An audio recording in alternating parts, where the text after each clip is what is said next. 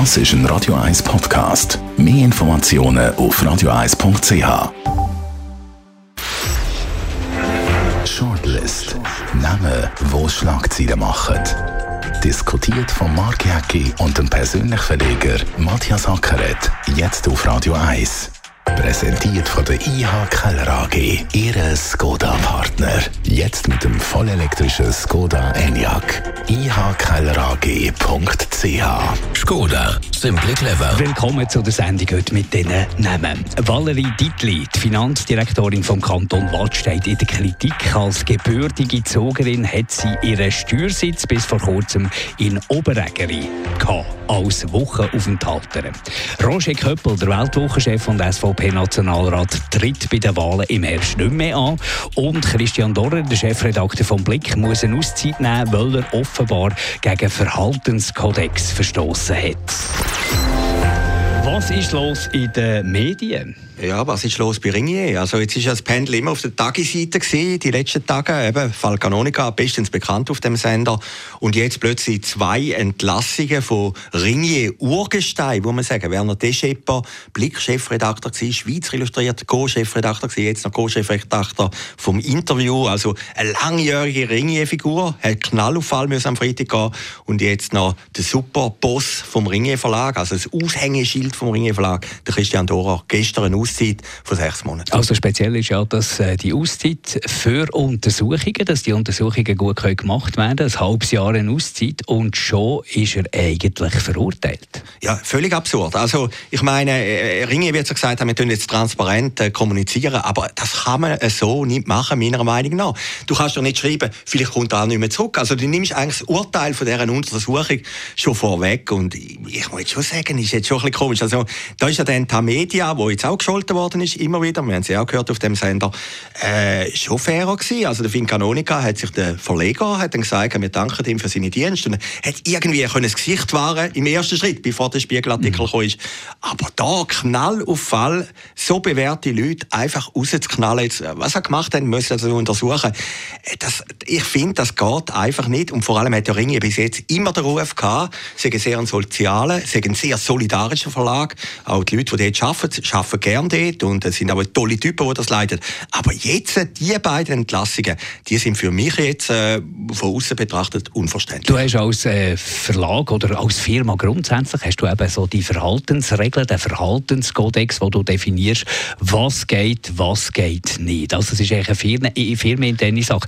Es ist nicht strafrechtlich relevant. Das ist ja noch äh, bei all diesen Fällen äh, ein Thema. Es ist nicht strafrechtlich relevant, was die Leute gemacht haben oder nicht gemacht haben oder wir wissen es noch nicht, was sie gemacht haben, sondern es geht eigentlich um eine interne Regelung, die die nicht, äh, offenbar nicht haben eingehalten haben. Ja, natürlich. Also müsste es ja eigentlich auch intern sein. Ja, natürlich. Ja, klar, das Argument stimmt. Oder? Und Zeiten haben natürlich geändert. Wir haben heute Gender-Zeiten, wir haben Diversity-Zeiten.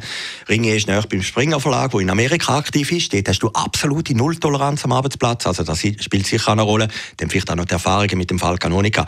Aber es gibt doch trotz allem, wenn einer angeschossen ist und am Boden liegt, gibt es auch das Recht von dem. Auch wenn er Boulevardjournalist, auch wenn er in einem Boulevardverlag ist. Und ich finde, dann ist halt die ja, vielleicht manchmal heuchlerische Formulierung im gegenseitigen Einvernehmen oder der Verleger dankt für seine Dienste oder irgend so etwas, dass der andere auch noch ans Gesicht wahren. Aber wenn doch du schreibst, jetzt wie in dem Fall von Christian Thorer, den ich wirklich schätze, also als, als Kollege, ich habe ihn immer wieder getroffen und äh, ist auch weit geschätzt, als, als ein wirklich fairer Typ, äh, wenn dann plötzlich steht, eben, wir wissen nicht, ob er wieder zurückkommt nach deren Untersuchung, ist das einfach eine Vorverurteilung. Und ich finde, das sollte ein Arbeitgeber einfach nicht machen. Du hast auch gegenüber deinen Spitzenbeamten hast du gewisse Verantwortung. Und du bist erledigt. Du bist erledigt. Ah, du bist erledigt. Ja, Man sieht jetzt im Fall Canonica, wie der äh, gelitten hat. Also das geht bis nach äh, medizinische Behandlung. Offenbar habe ich bei Inside äh, Paradeplatz gelesen, Werner der Schepper, der Fall, das ist ja völlig anders, als er jetzt überall dargestellt wird. Offenbar ist der auch, äh, äh, ist der auch vor Sanität abgeholt worden, liest man bei Inside Paradeplatz. Also die sind erledigt. Und die Frage ist, wie fest haben Ihre Daten einen äh, äh, strafrelevanten Wert? In den meisten Fällen gar nicht. Und wie fest, also Verhältnis, Stichwort Verhältnismäßigkeit. Ist es gerechtfertigt, jemanden so zu erledigen, dass der nie mehr einen Job bekommt unter Umständen für Daten in Anführungs- und Schlusszeichen, die die gemacht haben. Wo man ja noch nicht weiss, weil sie noch nicht fertig untersucht sind im Fall durch. Ja, natürlich. Was passiert jetzt, wenn es rauskommt, ist gar nicht passiert. Da kann ja gar nicht rauskommen, wie die unter Druck sind, etwas irgendeinem nachzuweisen, oder? Jetzt kommt raus, gesetzt der Fall, wenn jetzt Sie ganz ehrlich sind und sagen, ja, es kommt nichts raus, dann hast du ja das schon erledigt mit dieser Pressemitteilung, oder? Weißt, du kannst ja, du, äh, Matthias, du kannst ja, du kannst ja, als, äh, du, du kannst ja einem Unternehmen nicht reinreden, was das für Regelungen hat. Das ist ja völlig okay. Die sagen, wir haben diese Regeln, wir haben diesen Verhaltenskodex und wenn sich jemand äh, gegen den, wenn der jemand verletzt, dann ist er nicht mehr richtig bei uns. Aber das kann man auch ein bisschen anders äh, regeln, finde ich. Ja, das meine ich auch. Also es hätte doch eine saubere Möglichkeit gegeben, auch gegenüber Christian Dora, auch gegenüber Bernhard Heschepper, dass man das eleganter macht. Es gibt kein Menschenrecht auf die Stelle vom Blick-Chefredakteur, es gibt auch kein Menschenrecht auf die Chefstelle vom Interview-Chefredakteur, das gibt es nicht. Also wie gesagt, es kann es geben, dass ein Betrieb sich jemand entfernt und so, das ist alles möglich. Aber dann soll es doch ehrlich passieren. Und was mich jetzt echt ein bisschen stört bei Ringier und auch ein bisschen enttäuscht, ich, ich, ich finde eigentlich Ringier, äh, habe ich immer sehr gutes Verhältnis und ich finde es wirklich ein toller Verlag, wie die das machen. Aber das unter dem Vorwand, eben, wir sind diverse, wir sind bessere Menschen, denn so Sachen passieren. Du erledigst doch Leute mit dem. Und ich, ich begreife das wirklich jetzt echt nicht. Und man sieht, ich bin ein bisschen aufgebracht. Man hätte doch das jetzt ganz diskret können machen Und äh, da muss ich jetzt auch wieder sagen, die Tagesanzeiger, wo sehr viel gescholten worden ist, hat vor dem Artikel von der Farociani mit dem Kanonika eigentlich subtil gemacht. Der Verleger hat sich bedankt, hat ihn nochmal gelobt und so und hinten haben sie irgendeine Einigung getroffen, die ich auch nicht kenne. Aber es ist vielleicht eleganter gewesen und er hat dann auch das Gesicht wahren gegen uns. Und es ist irgendwo durch, äh, habe ich auch das Gefühl, eine Lust, Leute zu hängen. Also kommt mir so ein die französische Revolution in Sinn, wo Tausende sind zu dieser Guillotine gegangen und das Spektakel genossen haben, wie jetzt da jemand geköpft wird. Und da habe ich manchmal auch ein bisschen gedacht. Das ist auch so ein bisschen die Lust, am, am, am, am Täter äh, durch die Gassen zu jagen. Ja, man muss doch einfach aufpassen. Natürlich gibt es Probleme, dass Frauen benachteiligt sind, dass das Machtgefälle ausgenutzt worden ist. Da gibt es doch alles. Aber man muss immer aufpassen, dass man nicht aus einem Einzelfall eine Gesetzmäßigkeit macht, oder? Und ich glaube, bei dieser Diversity-Geschichte, das läuft langsam aus dem Ruder, oder? Auch wenn ich Valerie höre in Interviews sagt, wir wollen eine Revolution machen. Was für eine Revolution? Eine Frauenrevolution oder weiß Gott was? Äh, da muss man schon ein bisschen aufpassen, dass man gleich auch Grenzen vom Anstand, Grenzen von der Gesetzmäßigkeit, Grenzen vom Normalen untereinander auskommen, mhm. nicht verletzt. Und ich glaube, in der Schweiz, ich habe ja in einigen Medienbetrieben geschafft, das Klima ist ja eigentlich immer mehr oder weniger normal gewesen und es hat starke Frauen und starke Männer gegeben. Und, und alles. logisch ist es und, ein Klima in einem Medienbetrieb ja, vielleicht ein bisschen lockerer als, als, als irgendwo in einer Finanzabteilung von irgendeinem äh, einem Finanzinstitut. Natürlich. Und auch in der Werbebranche ist das natürlich immer lockerer zugegangen. Früher noch, man schwärmt ja heute auch von diesen glorreichen Zeiten, oder? Aber, aber heute bist du natürlich schon verurteilt, wenn der Verdacht auf dich fällt. Und, und das ist einfach eine wahnsinnig gefährliche Entwicklung. Man muss natürlich gleich sehen, wo lernen sich die meisten Leute kennen? Auf, auf der weißt, Arbeit? Ja. ja, das ist, glaube ich, zwei Drittel von allen Leuten lernen sich am Arbeitsplatz kennen. Wenn natürlich sicher niemand mehr mit jemandem einen Kaffee trinken Also ganz harmlos einen Kaffee trinken.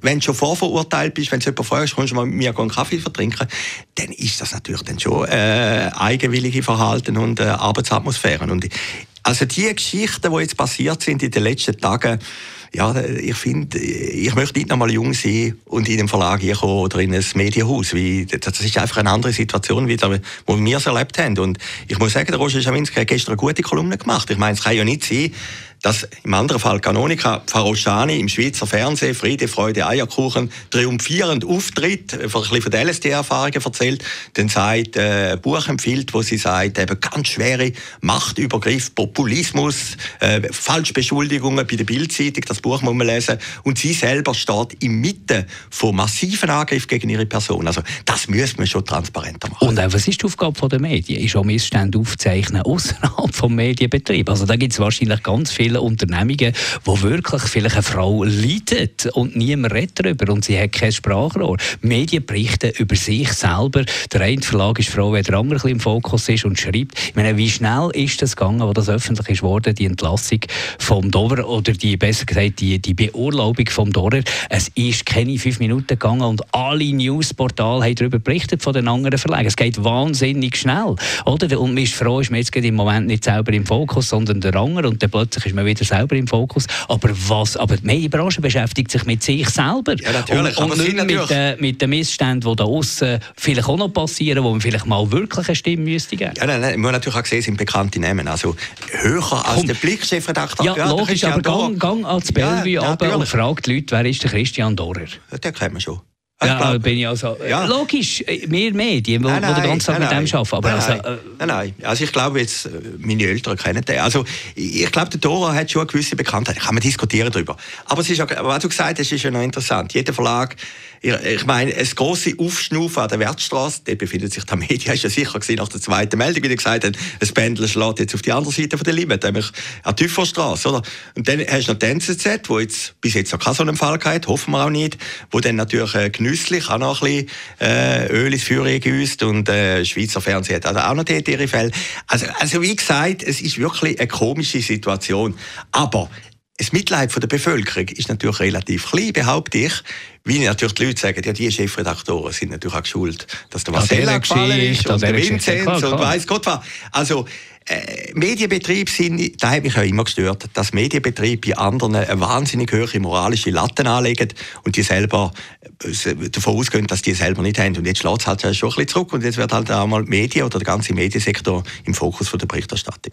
Roger Köppel, der Weltwochenchef und SVP-Nationalrat, tritt bei den Wahlen im Herbst nicht mehr an. Da ist ja auch wahnsinnig spekuliert worden, warum dass er äh, das nicht macht. Was, also, ist, die, was ist deine Sicht? Also wir klarstellen, er tritt freiwillig zurück. Er ist der einzige ja, Chefredakteur in diesen Tagen, der freiwillig Aber nicht als Chefredakteur, sondern als, als Politiker. Als Politiker.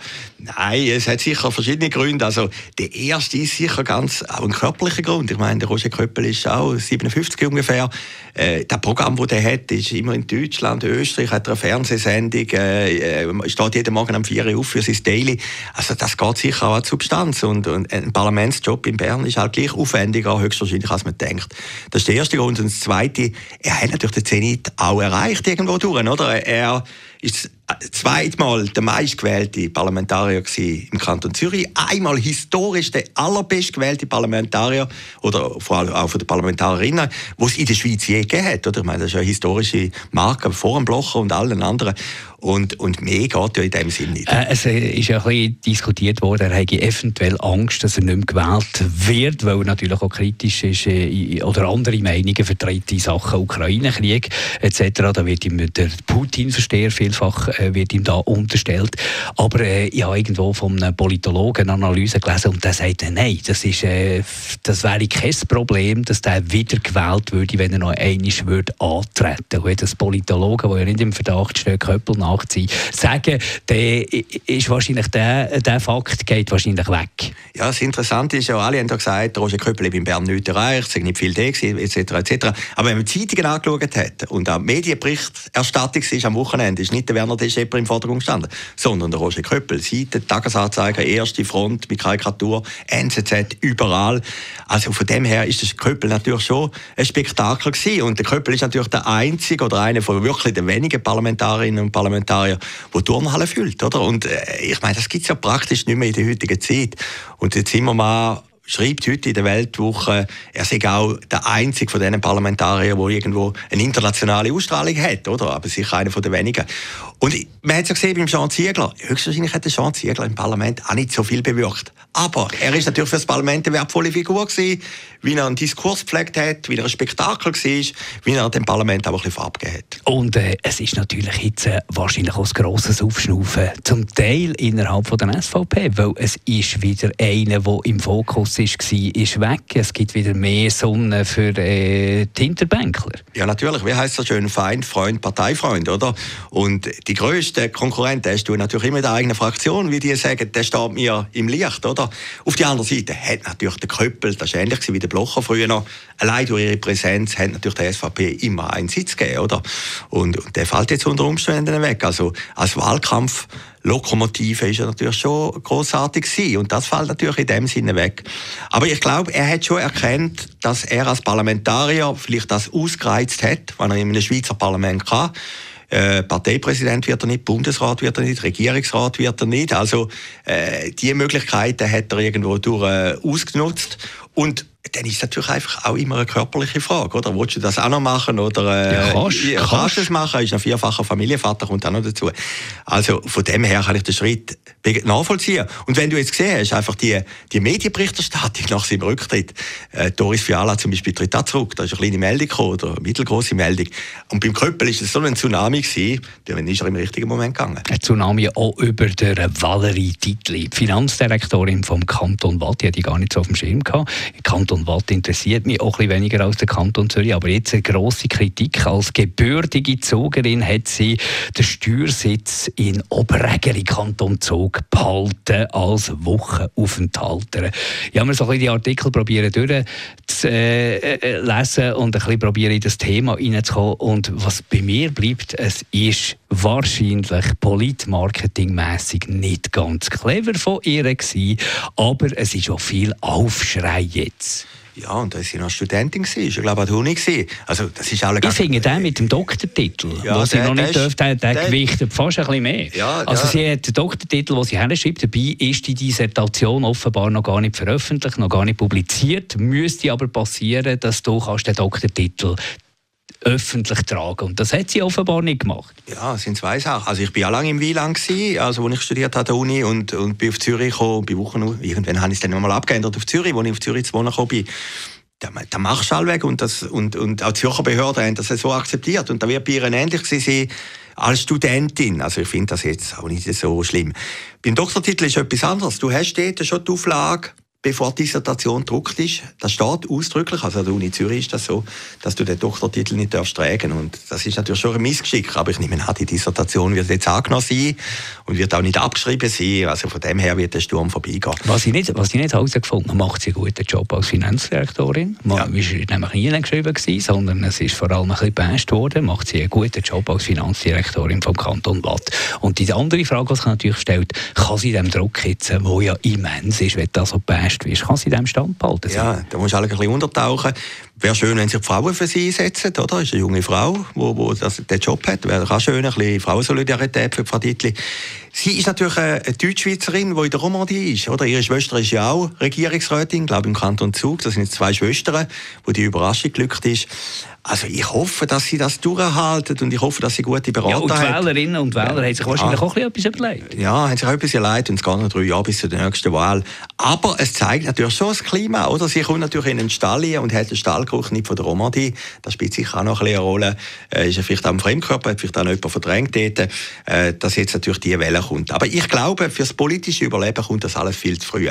Problematisch wäre, wenn sie den Doktor nie bekommen hätte, wenn die Dissertation nie anerkannt worden wäre, dann wäre es ein grösseres Vergehen, wenn man feststellen dass sie abgeschrieben worden wäre dann wäre es auch ein Vergehen. Aber wenn sie mittlerweile einen Doktortitel hat, dann sagen wir, ja gut, ist eine kleine Unachtsamkeit und eine gewisse Eitelkeit. Danke vielmals für das Interesse an der Shortlist. Uns gibt es wieder in einer Woche. Shortlist mit dem Mark Jäcki und dem Matthias Ackeret zum Nachlesen und Abonnieren als Podcast auf radioeis.ch.